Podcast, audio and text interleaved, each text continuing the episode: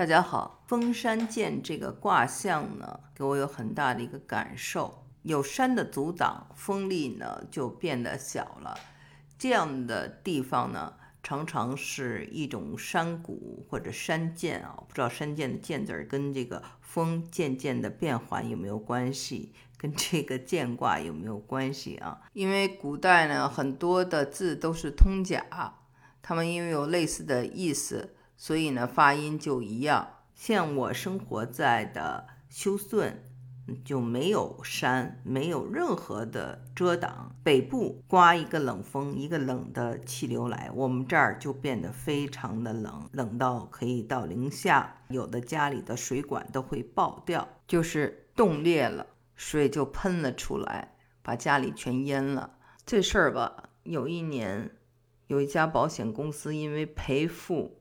这些水管被冻裂的家庭搞得破产了，可见极端天气在休斯顿是多么的稀松平常，就是因为缺了山的阻挡。靠山靠山，其实就是靠山吃饭。所以呢，刚才的这两卦啊，一个是艮卦，一个是建卦，讲的都是山。艮卦呢，它是连山易，就是夏朝的易经的。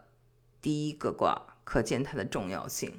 我们现代人都知道要找靠山，没有靠山，日子会比较难过。其实呢，都是从大自然中得来的。刚才说了，我们冬天没有遮挡，那夏天同样没有遮挡。墨西哥湾热带风暴过来，又会变得非常的热，温度可以达到三十八度，整个夏天都有可能三十八度。所以呢，我们这儿的自然环境是比较恶劣的，因为我们没有靠山。有山的地方，哈，叫山谷，那呢是其实比较适合人类居住的。一个是呢，它的风渐小了，气候比较的平稳；再一个呢，有山的地方，它一般呢就会有水。为什么会有水呢？因为身上有雪，那雪融化了以后。就会有河流啊，有湖啊，山上的水流下来以后呢，冲击的是一个平原，有时候我们叫河套地区。那么在这个平原地区，如果呢有山的依靠，是非常适合人类发展的地方的，因为气候非常的好。我前不久呢去了东非大裂谷，在肯尼亚的东非大裂谷。我在那里呢，就感受到为什么那里被称为是人类的摇篮。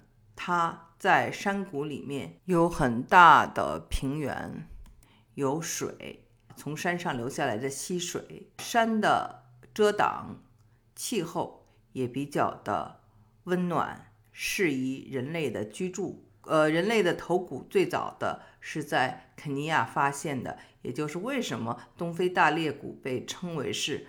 人类的摇篮。我在读《封山剑》的时候，就想到了那个非洲的场面。同时呢，《封山剑》里面它有讲到的是鸿雁、大雁，这是一种候鸟。冬天的时候，它从西伯利亚飞到中国来过冬，叫做大雁南飞。天气暖和了以后，它再飞回去。大雁的英文呢，可以叫做 wild geese。野鹅吧，在非洲肯尼亚的乞力马扎罗的山下，叫做 Amboseli National Park 国家公园。我有看到非洲第一高峰乞力马扎罗的山顶上的雪化为的水，流在山脚下，就是一片绿洲，有很多的野鹅、野鸭、野鸟、水鸟在那里，就像。就像《封山剑》这一卦里所描绘的那样，开始在岸边嬉戏、吃小鱼小虾、饮水，非常的悠然自得，到处走一走。渐渐的呢，就会飞起来，旁边就有树林，飞到其他树林里要去躲，对吧？因为它有天敌，它也有天敌。然后呢，再慢慢的往高飞。往远飞。古人，尤其是周文王的时代，他们所生活的陕西岐山一带是比较适合居住的。岐山脚下尤其适合农耕生活，山可以挡住北部的寒冷的空气下来，气候呢比较适宜。所以就当时选择这个地方哈，建立一个农耕社会。因为要打仗，自然就要抓壮丁。这个妇人，这个剑卦里所讲的这个妇人，她的丈夫就被征兵了，一打就是好几年。所以说呢，人类早期他们会选择的地方都是适合生活的。同样，我们看啊，在现在美国有一个 Silicon Valley 啊，叫做硅谷。那是有山的地方，山谷的地方，还有 Napa Valley 啊纳帕溪谷是酒庄的地方。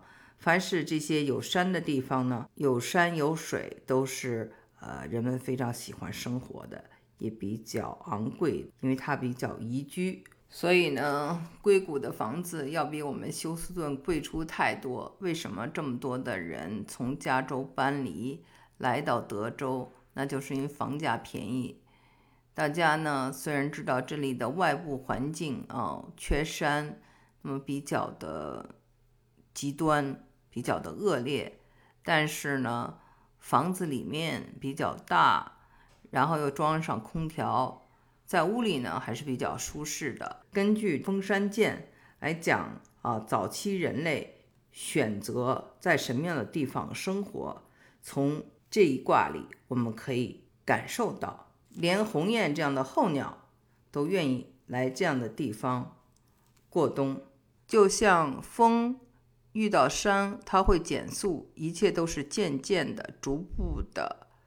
人类的发展也是这样一个逐步的、漫长的进化过程。之所以读《易经》，因为它是我们中国，甚至是世界上。最古老的文献之一，它能帮助我们了解我们从哪里来。至于我们要往哪里去，我们当然也要接受现代的知识，学习现代的科技。但有趣的是，有时候你发现远古与现代其实距离很近，它们有着相通之处。